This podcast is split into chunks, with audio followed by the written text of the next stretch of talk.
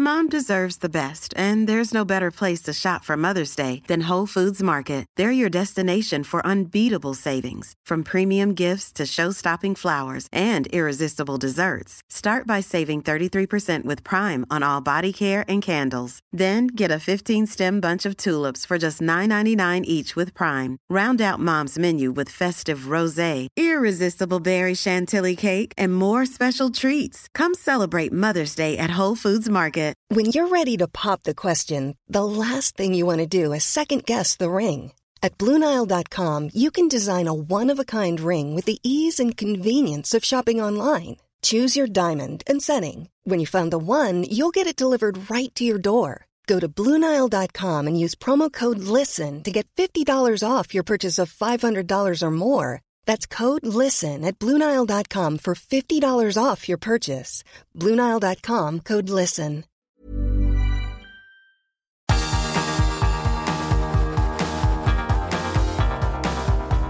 Universo Premier, tu podcast de la Premier League.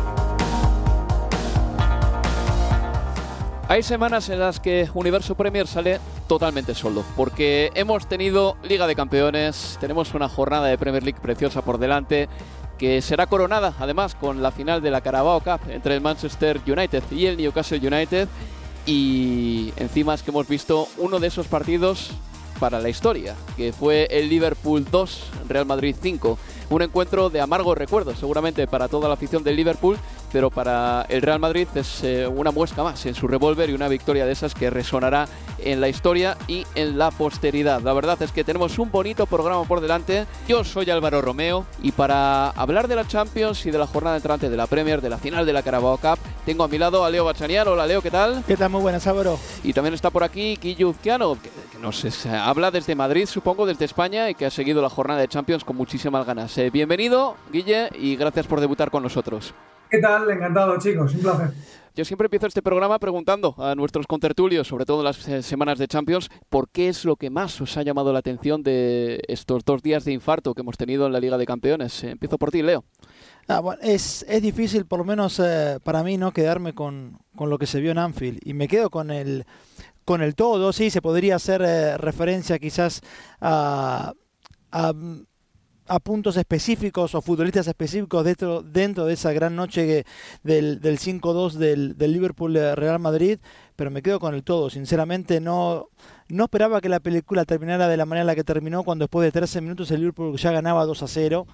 Eh, me podría quedar con, eh, con lo que hizo Vini, me podría quedar con el quinto gol de Benzema y su definición de zurda con dos futbolistas en la línea. Eh, me podría quedar con Modric y sus 37 años y el robo a Fabinho y su aceleración como si tuviera 20.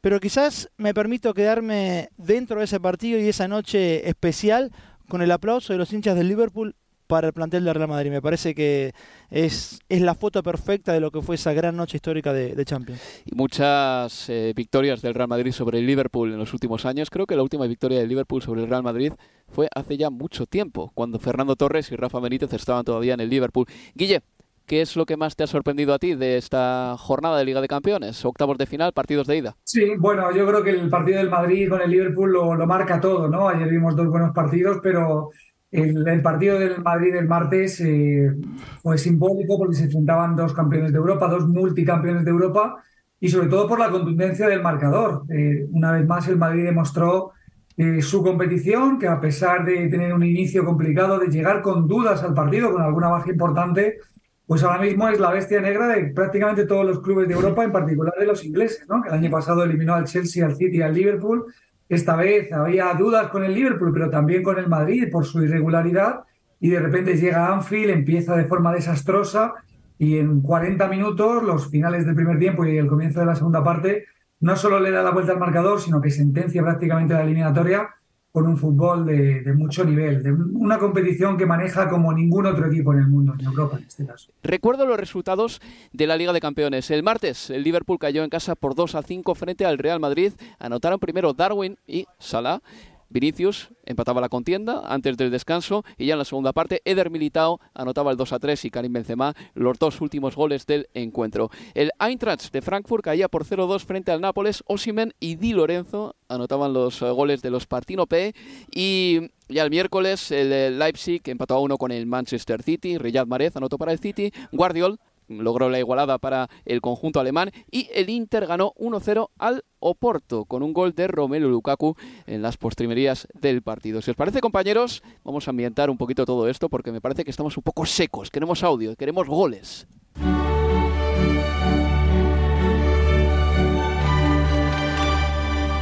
It's Liverpool 2, Real Madrid 5, and what an incisive counter attack this is from Real Madrid. It's Luka Modric who drives through midfield. Bacic tries to bring him down, but isn't strong enough to do so. The referee waves play on, and they just continue with the counter attack, and it ends with Karim Benzema, who's already got one tonight. He just calmly sidesteps a couple of defenders with a drop of the shoulder and a shimmy here and there, and then with Allison already beaten, he puts the ball in the top corner corner past the two defenders who are on the line. This is an absolute nightmare for Liverpool. Here's Mares. Grealish has played them in, and Mares lashes it into the bottom right-hand corner. It's a goal that has been coming almost since the first whistle. 1-0 to Manchester City. Ball comes in, nothing you can do about that one. Vardiol has headed it in. Vardiol with it, it's 1-1. Son eh, las postales sonoras de los partidos de los equipos ingleses. El Liverpool cayó y el Manchester City empezó fuera de casa.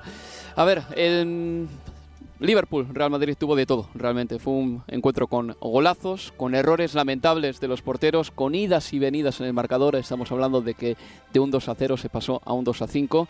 Y el partido de un futbolista como Vinicius, empiezo por ti, Guille, un jugador que yo creo que se ha instalado ya en ese Olimpo de los mejores jugadores del mundo y ha vuelto a demostrarlo una vez más. Es que las, lo salvaje que es yendo a por el rival es algo que aterra y que a los rivales de verdad les genera un desconcierto y pavor también. Bueno, y el debate va más allá después de que Ancelotti dijera después del partido que es el jugador más determinante del mundo ahora mismo, ¿no? Que esto da para, para un buen debate futbolero, eh, analizando momentos de forma y y bueno, trayectorias. Vinicius, eh, el gran cambio creo que fue la temporada pasada, cuando de repente en verano, es decir, a comienzo de la temporada pasada, pega un gran cambio en cuanto a mejora en la definición y en la decisión, la toma de decisiones, rematar, tirar, frenar, arrancar y luego también en la definición, que sigue siendo un poco su, principal defecto, porque eso lo puede mejorar, pero de duda cabe que con respecto a antes, que era un jugador que fallaba en muchas ocasiones o no decidía bien en los metros finales, pues ya mejoró mucho la temporada pasada. Para mí esta temporada ha dado un salto más en, protagonismo, porque antes, eh, quizá eclipsado por Benzema, era un jugador que aparecía, pero desaparecía también. Sin embargo, ahora, aprovechando el bajón o las lesiones de Benzema, se ha convertido posiblemente en el jugador más importante del Real Madrid en ataque, porque todos los ataques eh, son por la izquierda y porque él tiene una capacidad eh, de, de, decisión y de atrevimiento muy superior a la media. Yo lo que siempre he valorado mucho en Vinicius es como eh, no, se, no arredra ante ninguna situación, sino que él sigue pidiendo la pelota, sigue encarando a los rivales. Esto vale tanto para cuando le pitan, cuando le pegan, cuando eh, no le salen las cosas. Esa valentía eh, creo que es muy de valorar en un chico tan joven. Y eso lo ha tenido siempre y ahora que ha ganado confianza porque las cosas le salen bien, mucho más. Así que sí, efectivamente, es un monstruo, es uno de los principales jugadores del fútbol europeo por determinación, por valentía y también ahora mismo por, eh, por cómo decide, por cómo finaliza las jugadas, tanto en el remate, marcó un gran gol cuando el Madrid lo estaba pasando muy mal en Anfield, pero también ha marcado en la Liga Española, ha dado varias asistencias con el exterior, es decir, recursos técnicos que a lo mejor otros años se le echaban de menos. ¿Y no te pareció significativo, por ejemplo, que cuando el partido iba 2 a 0 le buscasen a él constantemente? Es más, yo creo que a mí por lo menos me pasaba, la mirada se me iba a Vinicius cuando el Madrid tenía la pelota y creo que los jugadores del Madrid también conscientemente, los cambios de juego iban siempre para allí buscando a Vini, a ver lo que podía sacar él, porque el Madrid llegó un momento en el que estaba muy tocado. ¿eh? Bueno, ya sabréis que en España ha habido algunos partidos recientemente donde en Mallorca o el otro día en Pamplona los rivales le han acosado, deportiva o antideportivamente, sentaría para otro debate ese, pero conscientes de lo que aporta Vinicius, pues le hacen marcaje dos contra uno, siempre tiene un centrocampista o uno de los centrales pendientes por si supera el lateral, sí que los rivales saben que es la principal vía de ataque del Real Madrid, atacar por la izquierda, que Vinicius se atreve con todo, tenga delante a uno, dos o tres rivales y que luego con esa velocidad, ese cambio de ritmo que tiene, eh, los acaba sorteando. Así que efectivamente es por donde ataca el Real Madrid y últimamente con mucho éxito porque Vinicius está inspirado. Y un jugador que para mí superó el examen y además con nota fue Camavinga, porque era la primera vez que jugaba un partido de perfil muy alto, siendo titular en el puesto de Casemiro. Y el partido le costó al principio, algún control se le escapó, te acordarás. Creo que se resbalaron muchos futbolistas y Camavinga quizá fue el que más se resbaló en el partido, pero a medida que avanzó el partido, fue creciendo también y al final fue un coloso ahí en el centro del campo. Para mí fue un partido que a Camavinga le dejó bien, le dejó muy bien. Sin duda, hasta el punto de que ahora mismo se abre otro debate que es si debe jugar él o Chouameni, que parecía indiscutible como sustituto de Casemiro. Creo que la buena noticia para el Madrid en los últimos meses es que han aparecido futbolistas con los que había alguna duda que pudieran rendir tan bien aún en partidos de máxima importancia. Hablo de Nacho, hablo de Ceballos, en su día Lucas Vázquez, aunque era un jugador más regular, quiero decir, segundos espadas que han rendido muy bien últimamente. Y el último, efectivamente, es Camavinga. Primero, como lateral izquierdo, que era una posición desconocida. Le utilizó, como recordaréis, de Champ en el Mundial en alguna ocasión, pero en el Madrid no le habíamos visto ahí, porque el Madrid tenía a Mendy, tiene a Álava, tiene a Nacho que puede jugar ahí de repente faltaron todos y Camavinga rindió muy bien de lateral. Su posición está en el centro del campo. Luego ya a algunos les gusta más de interior para aprovechar el despliegue que tiene, a otros de media centro porque le da una salida muy limpia a la pelota, pero está claro que ahora mismo se ha convertido en titular indiscutible en el Madrid. Ya veremos cuando estén todos en qué posición, pero esa energía que transmite, esa seguridad con el balón, ese dinamismo para hacer los ataques más ágiles, sacar la pelota rápidamente de la defensa hacia el ataque, creo que se ha ganado con todo derecho un puesto como titular y porque además puede rendir en varias posiciones y en Anfield, que faltaba Chouameni y Cross estaba renqueante, estaba en el banquillo, pues eh, eh, Ancelotti necesitó a Camavinga en una posición donde otras veces no le ha gustado, porque es verdad que sube muchos riesgos con la pelota en una posición donde es eh, crítico para el equipo perder el balón. Sin embargo, creo que sacó una nota muy alta de Anfield.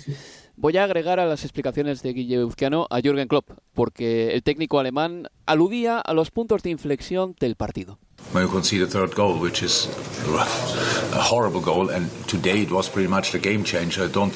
Dice Jürgen Klopp que el tercer gol fue el gol que cambió el partido. Um, we lost um, the momentum in that moment.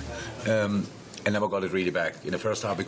que perdieron de alguna manera los puntos cardinales y que nunca retornaron de ese momento. Real Madrid wanted to play. Y que en la segunda parte el Real Madrid terminó jugando ese partido que quería jugar. Aludía también, solo que no se lo ha escuchado porque estaba hablando yo encima de Jürgen Klopp, Leo, eh, aludía a Jürgen Klopp a ese momento con el 2-1 en el marcador en el que hay una jugada dentro del área pequeña, hay una especie de melee ahí y le quitan la pelota a Darwin, eh, tapona perfectamente creo que es Carvajal y al final despeja Eder Militao. Ahí pudo estar el 3-1 de Liverpool, no llegó, pero la pregunta es más amplia que todo eso. ¿Cuáles son las causas del desplome del Liverpool en la segunda parte? La foto del tercer gol es lapidaria, con, con el Liverpool, con su marcaje en zona, donde ni siquiera hubo no se marcó siquiera la zona, o no se puede marcar en zona si tu único eh, lugar donde pones las vistas en la pelota te olvidas de los futbolistas rivales, en este caso de, de Militao, que entró entre cinco y cabeceó sin ningún tipo de problema.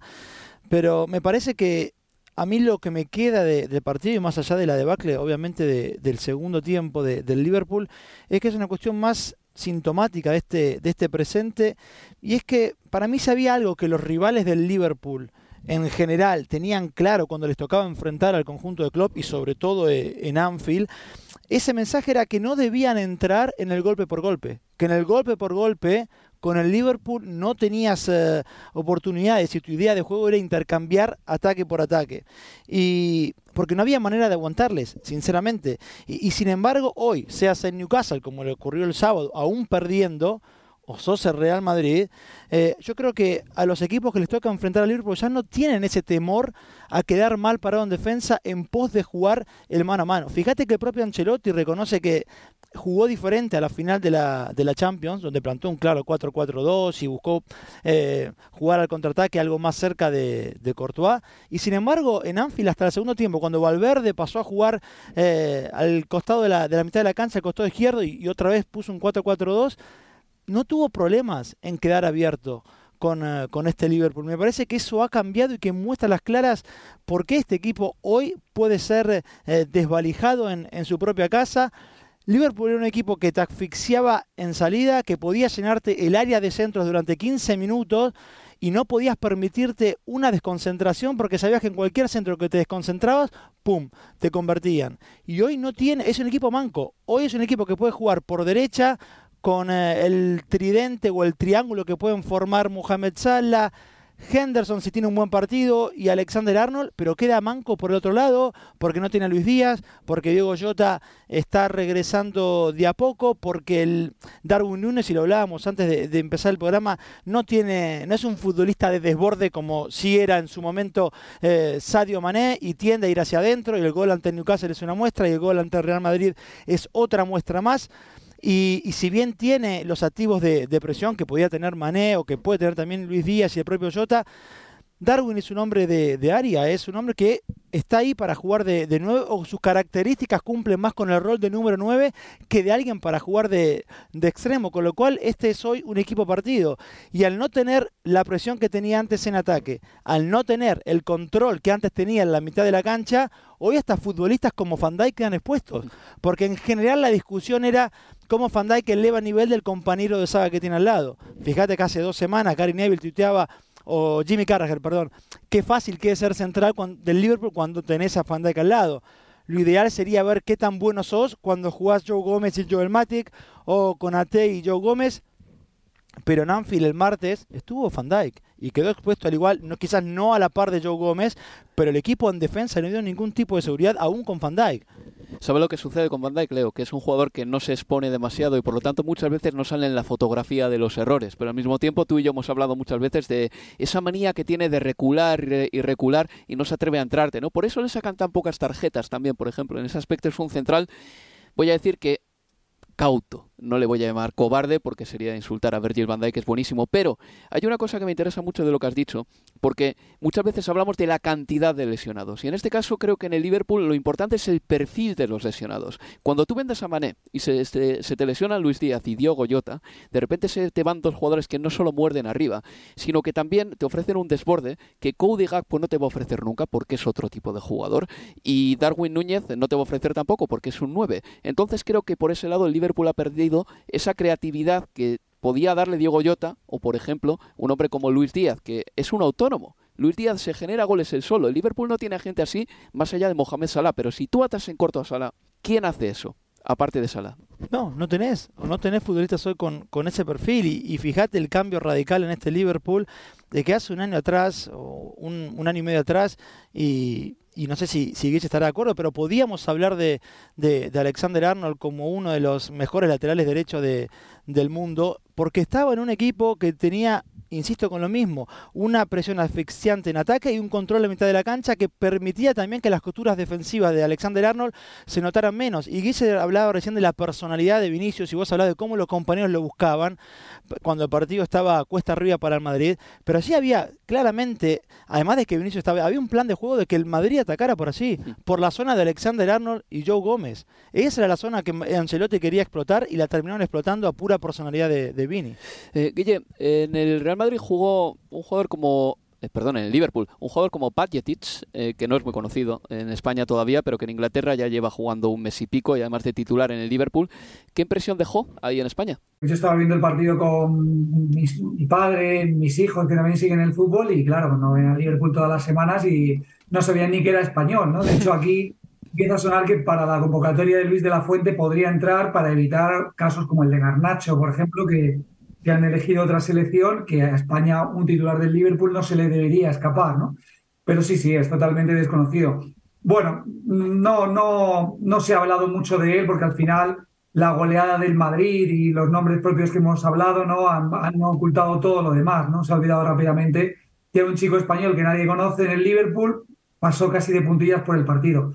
Yo, ah, un poco corroborando lo que decía Leo, quería hablar de, la baja forma de algunos jugadores del Liverpool, Arnold, Van Dijk, incluso Salah, ¿eh? que, bueno, sigue marcando goles, pero lleva la mitad de goles que la temporada pasada a estas alturas. Y luego de las ausencias, que es verdad que se ha hablado de que ha recuperado a Fabinho, a Van Dijk, pero no se ha hablado de que Conate se había consolidado como el compañero de Van Dijk, de que Thiago es el único centrocampista creativo que puede generar fútbol en el medio campo cuando está bien. Es un jugador muy irregular y no siempre valorado en España, pero yo siento debilidad por el gran Thiago del Bayern y el gran Thiago del Liverpool. Creo que es un jugador que te cambia por completo el equipo. Y luego de la ausencia de Luis Díaz, que efectivamente en ausencia de Mané, pues era el hombre que tenía que desbordar por la banda. O sea que se le ha juntado todo al Liverpool para este derrumbe tan inesperado ¿no? en el del equipo red, que cuando está bien es un equipo muy difícil de parar, sobre todo por el ritmo que imprime a los partidos, pero que cuando está mal, por pequeños detalles sumados, al final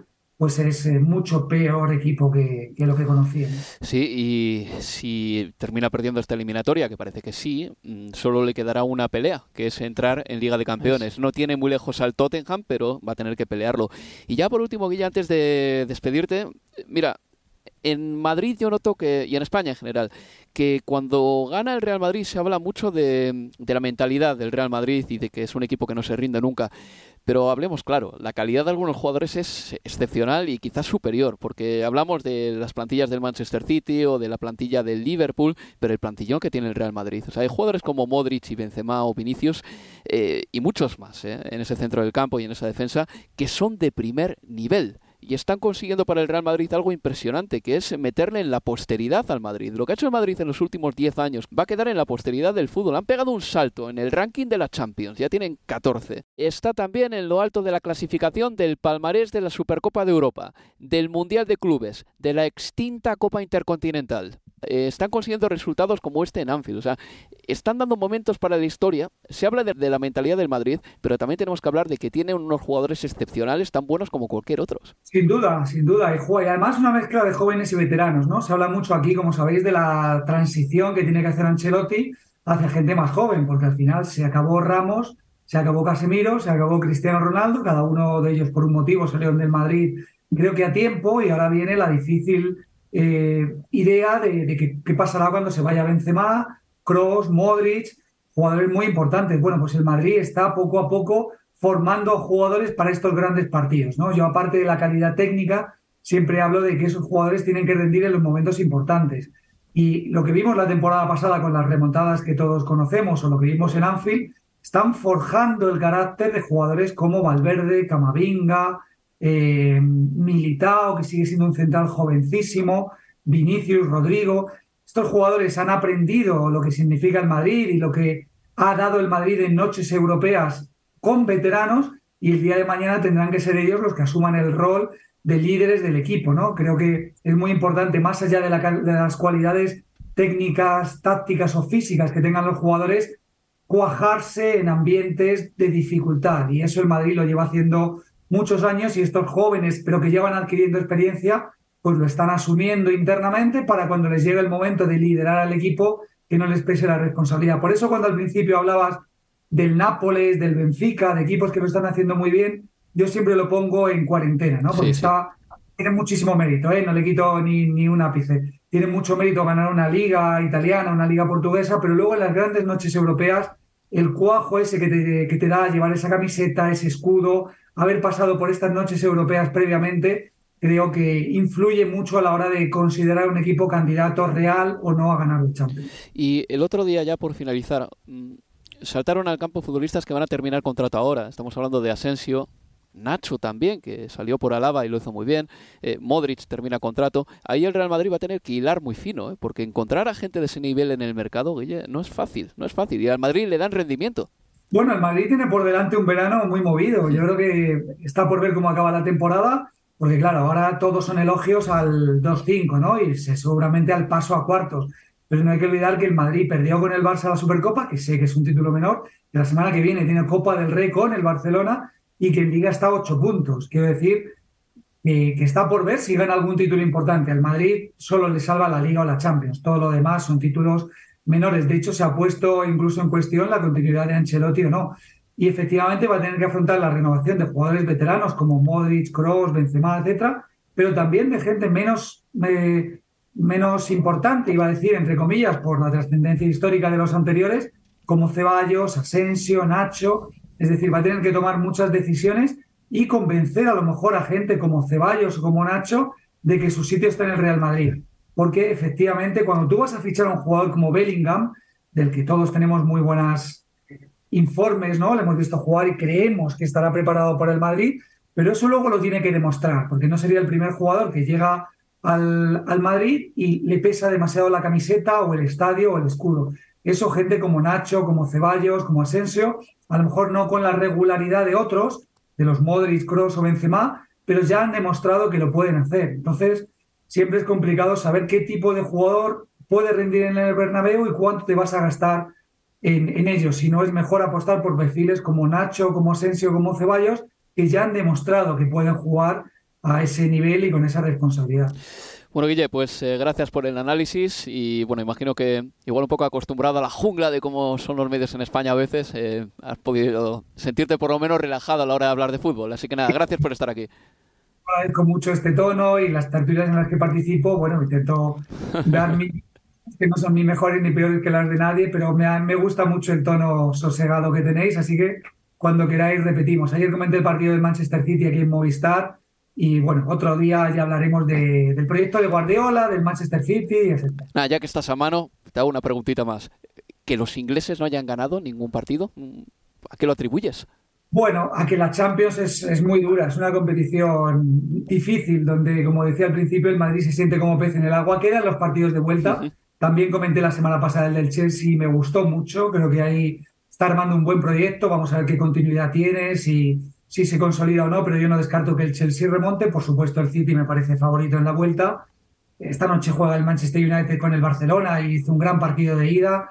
Quiero decir, la Premier por el nivel eh, de presupuesto que manejan, por todo lo que están invirtiendo, creo que es cuestión de tiempo que destronen al Madrid y a cualquier otro rival en la lucha por las competiciones europeas. Estáis en un buen sitio donde ver el, el, el tema en los próximos años Así que habrá mucho que comentar seguramente en tertulias pues, que vendrán. Pues yo ya no, no me vuelvo a España. O sea, con este con este panorama que me has pintado de futurólogo, yo ya no vuelvo a España. Me quedo aquí de por vida, que es donde está la pasta, por lo que parece. Debería ser así, pero claro, luego llega el Madrid y hace lo que hace la temporada ya, pasada. Ya, ya. Esto es lo bonito también, porque si solo dependiera del dinero no habría competición. Y me gusta que haya esa dualidad, que equipos quieran acortar camino gastándose dinero, pero que también persistan los clubes históricos con sus tradiciones y con formando jugadores de otra manera y de vez en cuando invirtiendo mucho dinero, que ojo, el Madrid y el Bayern ¿eh? Guilluzquiano, ha sido un placer tenerte aquí en Universo Premier. Gracias. Un placer. Una pausa y seguimos en Universo Premier.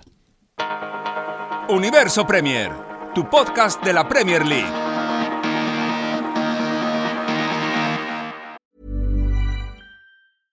This is Paige, the co-host of Giggly Squad, and I want to tell you about a company that I've been loving, Olive and June. Olive and June gives you everything that you need for a salon quality manicure in one box. And if you break it down, it really comes out to $2 a manicure, which is absolutely insane. It's also so easy to get salon worthy nails at home with Olive and June. The difference between how your nails used to look when you did them yourself and now with the Manny system is a complete game changer. The best thing about Olive and June too is it's a quick dry, dries in about one minute, lasts for five days, and full coverage in up to one to two coats. Visit oliveandjune.com slash perfect Manny 20 for 20% off your first system. That's oliveandjune.com slash perfect Manny 20 for 20% off your first system. Many of us have those stubborn pounds that seem impossible to lose, no matter how good we eat or how hard we work out. My solution is PlushCare. PlushCare is a leading telehealth provider with doctors who are there for you day and night to partner with you in your weight loss journey. They can prescribe FDA-approved weight loss medications like Wagovi and Zepbound for those who qualify. Plus, they accept most insurance plans. To get started, visit plushcare.com slash weight loss. That's plushcare.com slash weight loss. Hey there, it's Michelle Norris. I'm host of a podcast called Your Mama's Kitchen. When I travel, I'm usually looking for a way to find a taste of home when I'm not at home. And one of the things I love to do when I am at home is entertain. And Airbnb allows me to do that. When I was in California recently, I rented a house that had a great kitchen. And when we were sitting around the table, we we're all thinking, we're in someone else's house. Someone could be in all of our homes as well. If you have a home, but you're not always at home, you have an Airbnb. Your home might be worth more than you think. Find out how much at airbnb.com slash host.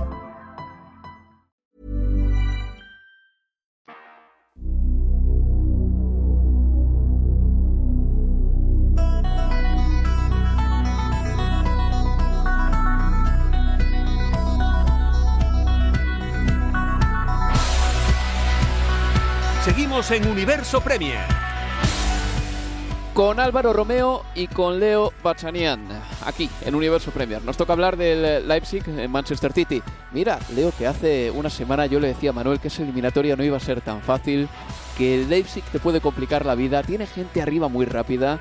Y Pep Guardiola, después del partido, se refería precisamente a una cosa que me interesó mucho, que es el tema de la velocidad. Dejó entrever también que el Manchester City no es un equipo muy rápido. Escúchala, Pep.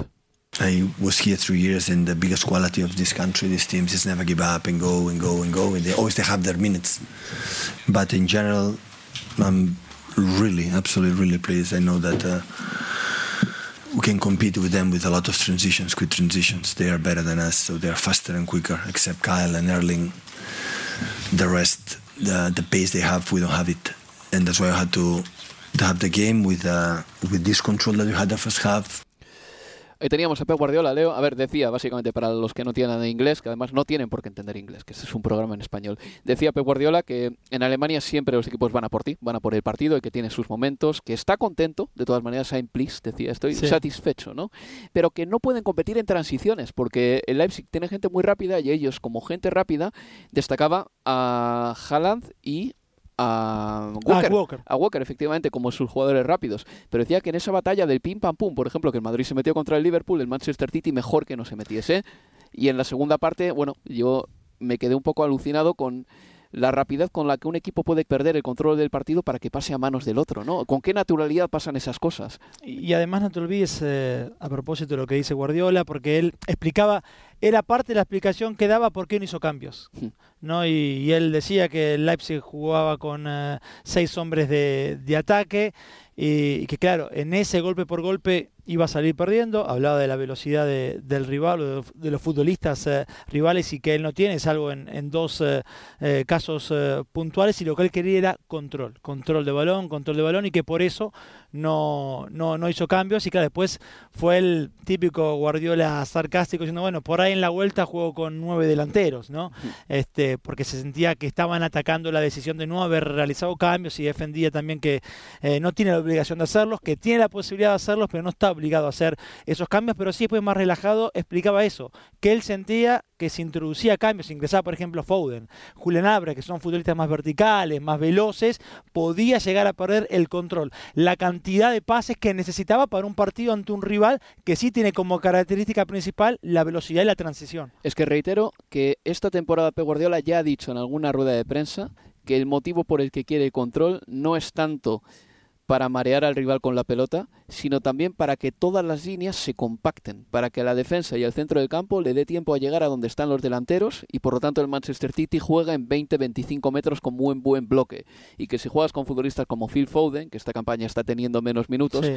esa posibilidad que tienes de dormir un poco el partido se te escapa. Ahora bien, mm, el City ha perdido en la búsqueda del control un poco de espectacularidad. Un poco por eso, un poco porque ya no tiene eh, a seis tipos arriba que son capaces de orquestar una serie de pases que desmantelan cualquier defensa. Ahora con Erling Haaland la cosa es distinta. Sorprende de todas maneras, Leo, que el noruego esté tan poco participativo últimamente. No tocó la pelota ni en 20 ocasiones, eh, 15 creo que fueron. Según la pregunta que le hizo un compañero, Marcelo Beckler, a Pep Guardiola ayer, creo que le dijo que fueron 15 pases. Y, y además de que las tres mejores chances que tiene el, el City, además de obviamente el gol de, de Marés, ninguna es para Haaland.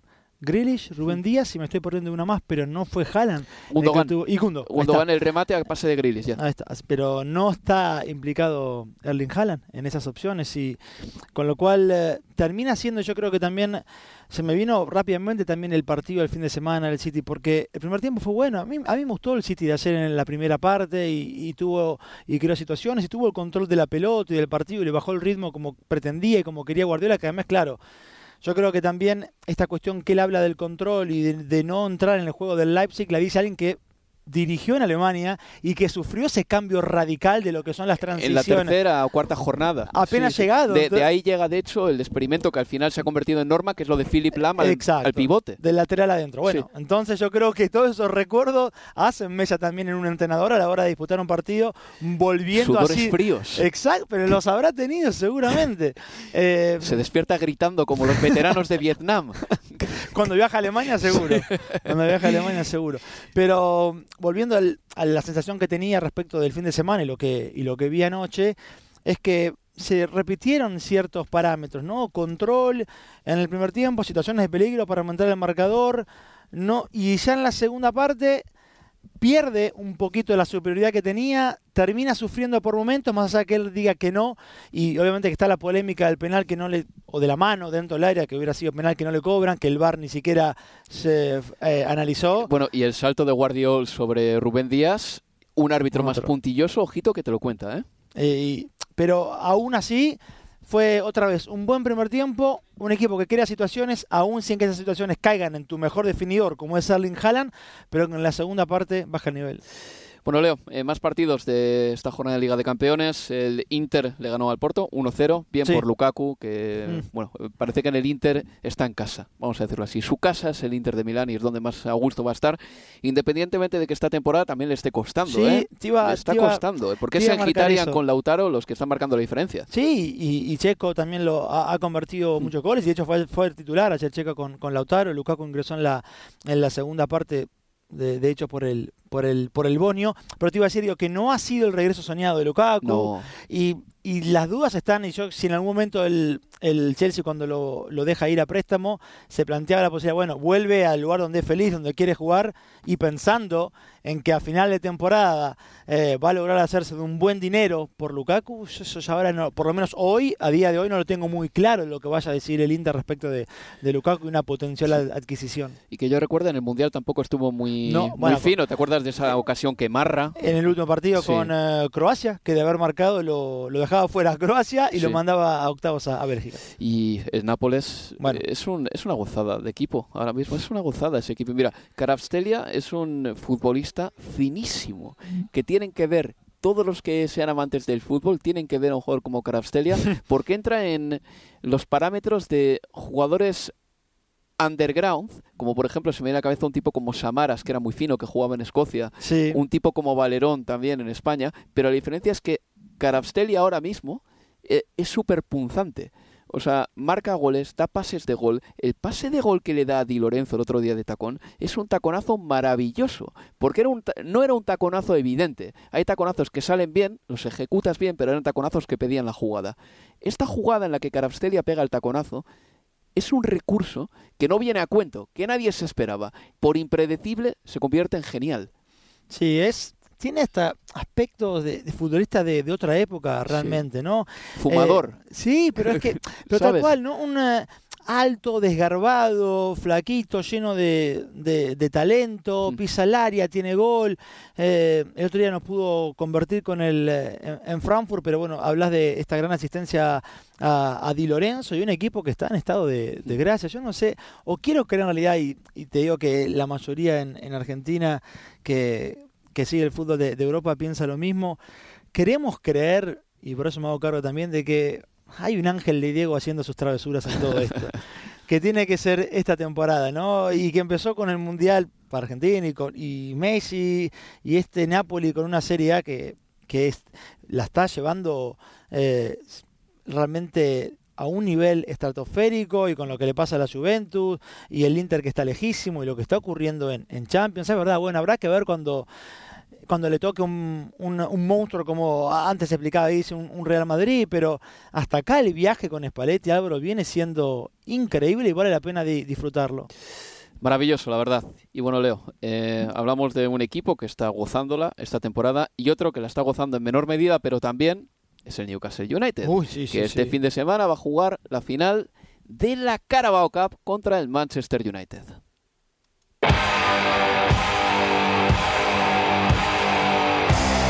The Carabao Cup final will be Manchester United against Newcastle United, and it will be live on TalkSport. I will give everything to perform as good as possible and to, to bring them hope, hopefully across limits. Brilliant finish from Marcus Rashford. He's come to the party. Manchester United have turned up the music. Oh, what a goal! 2-0, Longstaff. You go to Wembley, Newcastle United. We know 90 minutes ahead, anything can happen in football. We know how difficult the game's going to be. They've had their goalkeeper, Nick Pope, sent off. And of course, next weekend, it is the League Cup final. You cannot take your eyes off this for one moment. Live on Talk Sport, your home of live football. Si vives en Inglaterra y nos escuchas, que sé que hay oyentes eh, que nos escuchan desde Inglaterra, Leo, porque no tengo más que entrar a las estadísticas de una plataforma de podcast para ver que en el Reino Unido tenemos eh, al tercer segmento que más nos escucha, empieza por España, sigue por México, después el Reino Unido. Pues si vives en el Reino Unido, has de saber que este partido lo podrás escuchar por Talksport. Y Leo Batsania me decía que hay un trabajo que él no querría tener que es el de revisor de una ferroviaria en Inglaterra el próximo domingo después de la final de la Carabao Cup. ¿Por qué? Ah, mira, voy a hacer esta analogía. A mí, hace, y yo creo que te he contado, hace unos muchos años, un, un hoy, alguien que hoy es un amigo eh, que vive, vive, en Granada me mostró unos videos en YouTube de un uh, programa cómico en España que tenía un segmento que se llamaba El cómico suicida, sí. que iba a un pub en el País Vasco y decía cuestiones que vinculadas sí, a la españolidad, sí, etcétera. Sé, bueno. Yo a una creo, rico taberna que se eh, llaman los pubs allí. Ahí está. Bueno, yo creo que eh, podría ver tranquilamente el fin de semana, el domingo por la noche, en King Cross and Pancras, donde, van a, donde salen los trenes en general a Newcastle, a partir de las 7 de la tarde, 8 de la noche, porque partido ya hay tiempo extra, etcétera. No va a terminar antes de las 7 de la tarde, hora del Reino Unido, de Wembley a King's Cross más salir de la cancha, va a llevar un tiempo. Ya hablamos 8 o 9 de la noche que los hinchas se van a poder subir quizás al, al, tren de regreso a Newcastle, ganando o perdiendo. Bueno, yo creo que hay un trabajo que debiera ser catalogado como el controlador suicida. Alguien de la empresa que tiene la, la licencia de esos trenes de Londres a Newcastle que va a tener que decirle a los hinchas que no pueden beber alcohol en el tren de regreso a Newcastle. Imagínate. Por, porque quieren tener eh, supuestamente todo controlado, que no haya desmanes, que no haya eh, desorden. Pero en la victoria de Newcastle o en la derrota de Newcastle, yo no quisiera ser yo quien tenga que decirle a los hinchas que no pueden beber alcohol en el regreso a Newcastle, una orden que seguramente se dará debidamente desoída. Yo creo que en esos casos lo que tienes que hacer es dar la orden y largarte. dar, dar la orden, dejarla caer, que lo escuche alguien y no volver. Y luego ya que pase lo que pase. ¿Sabes lo que te digo? Porque no te pagan por pelearte con nadie, no. ni por separar un altercado, ni nada por el estilo. Bueno, en fin, va a ser un trabajo ingrato. Pero tarde histórica para Newcastle y los hinchas. El trabajo Leo, pero el trabajo ingrato puede ser también el de Loris Karius. Sí. Porque Loris Karius vivía instalado en la comodidad de ser el tercer guardameta de un club de fútbol, por detrás de Nick Pope y de Dubravka. Y de golpe y porrazo, Loris Karius, si no es Gillespie, podría ser el guardameta del Newcastle United en la final de la Carabao Cup y Loris Karius tiene una oportunidad de redención, pero también la presión sobre Karius es gigantesca. Es realmente es una historia buenísima la, de, la de Carius y la final de, la Copa de la Liga. Me parece que suma algo más a un gran espectáculo que se viene. Yo estoy encantadísimo con, con esta final de, la Copa de la Liga. Creo que el Manchester United tiene eh, el favoritismo para, para quedarse con el, con el título eh, frente al Newcastle, aunque creo que le va a competir y, y, puede ganarla también y puede levantarla, pero creo que está un ápice por, por delante del conjunto de, de, de Ten Hag. Pero al mismo tiempo digo, con toda esta cuestión de Karius, tiene que estar escrito en las estrellas. Estos, este destino tiene que terminar con el Newcastle levantando la copa, que Karius sea el hombre, porque a Nick Pope se resbaló, salió mal, no pudo cabecear, tomó la pelota con las manos, le mostraron la roja. Dubravka, el arquero suplente, se había jugado copa con el Manchester United, equipo con el que vas a enfrentar en la final y aparece Karius. El tercer y el Newcastle arquero, no apela. Y el Newcastle la no apela. De Pope, sí. y, y, y Karius, que no es ciudadano ilustre en Liverpool, ni mucho menos, hoy tiene el apoyo de los hinchas del Liverpool porque el rival es el Manchester United. Es, es increíble. Yo no sé quién lo escribió, pero es brutal. Maradona por, también. Puede ser también. pero por eso igual, así como antes, antes de escucharte en esto, decía, está medio convencido, va a jugar Karius. Pero, ¿y si Howe piensa que la presión es demasiada? para, para Carius y decide por Gillespie. Ahí, está el tema, que es pasar de, de, la nada al todo en un momento. Y Loris Carius, reitero una vez más, ha vivido instalado o en la comodidad o en la tristeza de pasar de ser el primer portero de un equipo grande a ser el tercer portero de un equipo mediano por el momento. No es fácil, no es fácil. Y Eddie Howe tendrá que pensárselo muy bien porque imagínate que a Loris Karius empieza a ver un cambio de carácter esta semana, que por lo que sea no está entrenándose bien, le ves errores que antes no le veías porque te fijas más en cómo juega. El entrenador de porteros se va a fijar esta semana mucho más en Karius que en todas las semanas anteriores. Y a la mínima que le vea algún error o lo que sea, puede también que se lo plantee. No, no está confirmado que juegue Karius, No, no, vamos a decirlo así. Es Sí, sí, sí. una Es una posibilidad, y es glorioso de todas maneras. es glorioso, de verdad. Además que a la final se puede decidir en penaltis. Imaginaos una tanda de penaltis con Loris Karius. En fin, que, a ver, antes de, pasar a la jornada 25 de la Premier League, tengo que hablar sobre un tema un poquito más serio, pero que yo creo que puede ser positivo hasta cierto punto. ¿Sabes lo que me ha pasado, Leo? Que eh, yo pensaba prepararme este tema muy bien eh, y resulta que ayer me meto al coche, estoy a punto de arrancarlo y de repente me dice mi mujer, oye, que no arranques, que hay un cepo aquí al lado de la puerta, claro, porque el cepo estaba en la, en la rueda de la izquierda y en Inglaterra el coche entramos por la rueda de la derecha. Yo no había visto que me había puesto eh, una multa y tráfico me había puesto un cepo en el coche. Menos mal que no lo arranco. En fin, la administración inglesa es rápida y ayer en hora y media conseguí arreglar este desaguisado y esta mañana para las 7 de la mañana me habían quitado el cepo ya. Pero lo arreglé todo por la noche, por teléfono y por email y todo el rollo. En fin, este tema no me lo he preparado a tope, a conciencia, pero creo que tampoco es necesario aburrir al oyente. Así que se lo voy a decir rápidamente. A. Esto puede cambiar un poco, digamos que el funcionamiento de la Premier League. Está escrito en la página del gobierno, en gov.uk. Y el gobierno ha fiado a un regulador independiente la vigilancia del fútbol profesional. Es una especie de vigilancia del fútbol profesional. ¿Para qué? Para evitar las quiebras, como por ejemplo la última del Derby County. Las quiebras son los problemas financieros difíciles de resolver. Para proteger a los clubes de dueños sin escrúpulos, haciendo test de calidad antes de permitirles adquirir un club, para que los aficionados tengan voz, voto, veremos, pero por el momento voz, eh, a la hora de cambiar los colores de un equipo o el escudo. ¿Te acordarás que el Cardiff City cambió de azul a rojo porque su dueño era chino y el color rojo en China era el color de la buena suerte? ¿Te acuerdas, no? Sí, sí, para sí, ese tipo de cosas. Y también para bloquear un intento de salto a otras ligas rupturistas, como la Superliga. Y este es el punto para mí más importante de todos. Por otro lado, y en una medida paralela que no se desprende de este regulador, el gobierno planteará a los clubes de la Premier League suprimir la publicidad de casa de apuestas de la parte más visible de la camiseta, es decir, la que está justo debajo del escudo y de la marca, justo en el centro donde el pecho y donde la tripa, el gobierno va a plantear a los clubes de la Premier League que supriman la publicidad de ahí, pero que la publicidad podría seguir mm, dando nombre al estadio o podría, por ejemplo, eh, quedar esquinada en otra zona de la camiseta, como por ejemplo en las mangas. Pero también es una propuesta nueva, una propuesta novedosa que los clubes de la Premier League podrán estudiar.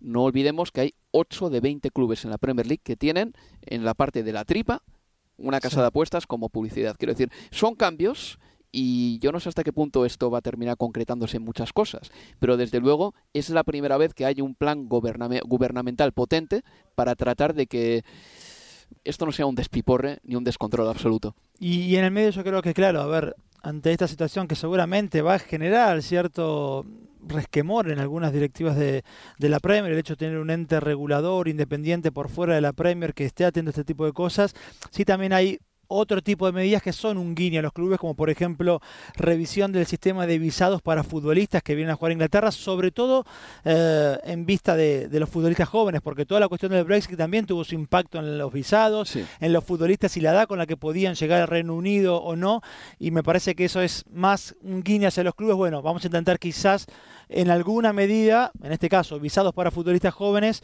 ir de, de la mano de lo que pretenden los clubes. Pero lo de la Superliga es muy interesante también, ¿eh? porque en primer lugar eh, hay una resolución que se dará, pues no sé si el mes de marzo o, de abril, ya definitiva sobre si la UEFA estaba efectuando monopolio en la organización de Sí. competiciones europeas o no.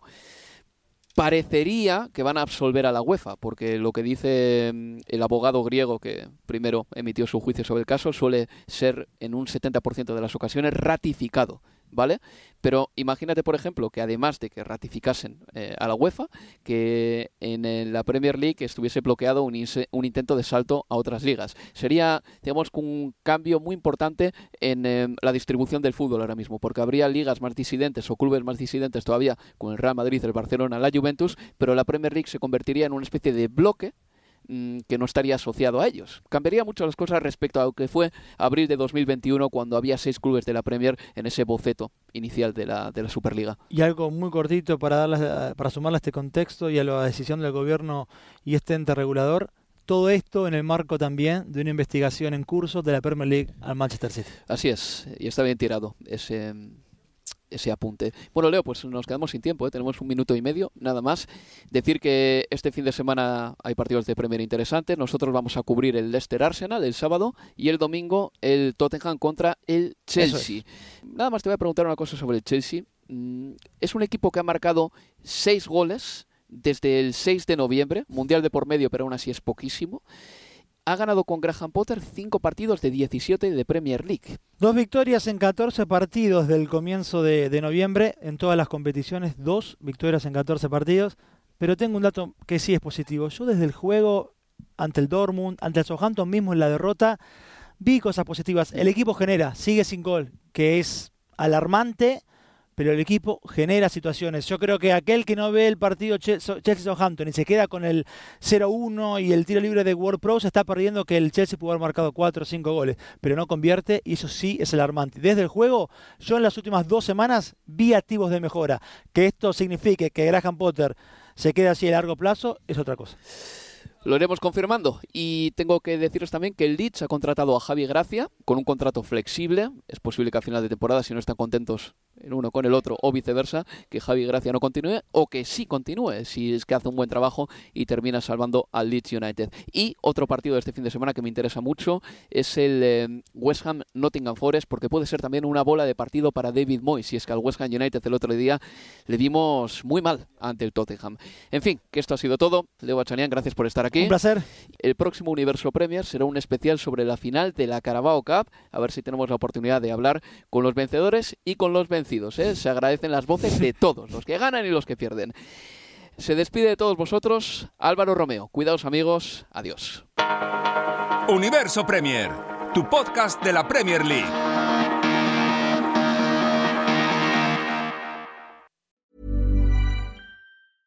A lot can happen in the next three years. Like a chatbot may be your new best friend.